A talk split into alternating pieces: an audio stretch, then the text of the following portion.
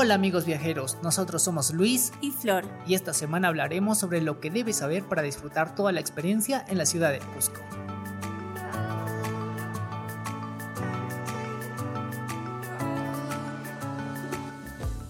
El centro histórico de la ciudad del Cusco está cargado de historias y detalles poco comunes, entre ellos siete calles cuyos nombres harán volar tu imaginación. Algunos guardan secretos, otros fueron llamados así por los usos que tuvieron en un determinado momento de la historia.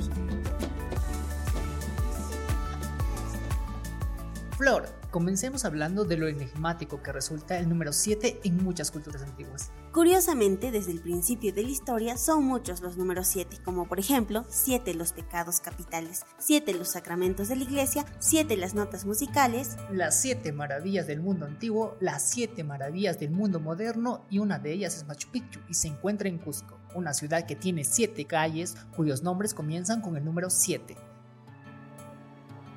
Comencemos con la calle Siete Mascarones. Es un silencioso pasaje ubicado entre Almudena y la parroquia de Santiago. Se dice que en esa calle vivió don Mascareñas, un español con seis hijos que le ayudaban en la tarea de fundir piezas de bronce que eran colocadas en las puertas de las iglesias y donde se conservan hasta la actualidad. Siete ventanas. Esta calle es la continuación de la calle Ruinas. Se sabe que antes de la destrucción del templo de San Agustín, a sus espaldas hubo una residencia que tuvo cuatro ventanas grandes y tres pequeñas, aunque las edificaciones de la actualidad no coinciden con el número de las ventanas del nombre de la calle. Siete cuartones. Su nombre se le da por siete largueros de piedra que forman cuartones alineados sobre el antiguo cauce del río Sapi, que en la actualidad pasa por debajo de la Avenida del Sol en Cusco. Amigos viajeros, tristemente estos siete largueros que existieron en este lugar, a la actualidad solo se puede apreciar el que queda sobre la calle Sapi. Los demás se fueron perdiendo con el avance de nuestra ciudad. Siete Diablitos. Se cuenta de estas calles que muchas mujeres que pasaban por esta calle quedaban embarazadas. Ah, ¿por eso el nombre? Exacto, porque se cree que el diablo las tentaba. Flor, si existen siete diablitos, también deben existir siete angelitos. Bueno, estos se encuentran a la derecha de la calle Carmen Alto. En el tejado de una casona antigua se puede observar las siete figuras de los angelitos, que fueron pintados por la Orden Blas de Bobadilla, quien fue el antiguo propietario de esta casa, pero también hay otras figuras dignas de ser vistas. No obstante, estos siete angelitos se robarán tu atención.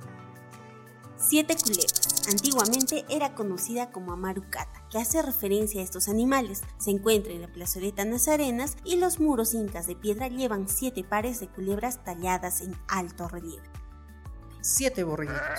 El nombre hace referencia a las personas que pasaban por esta empinada calle con ganado y animales de carga. Pero lastimosamente, Luis, actualmente se le ha cambiado el nombre por calle Palacios, ya que fue remodelada para mejorar el tránsito por el lugar, aunque ahora de vez en cuando podemos aún observar algunas llamas y pequeños borreguitos caminando por estas callecitas.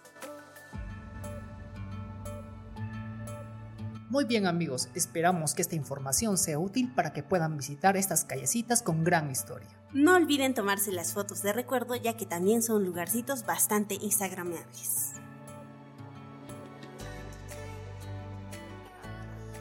Nos escuchamos a la siguiente. No olviden seguirnos en nuestras redes sociales para saber más del turismo y aventura. Tupananchiscama.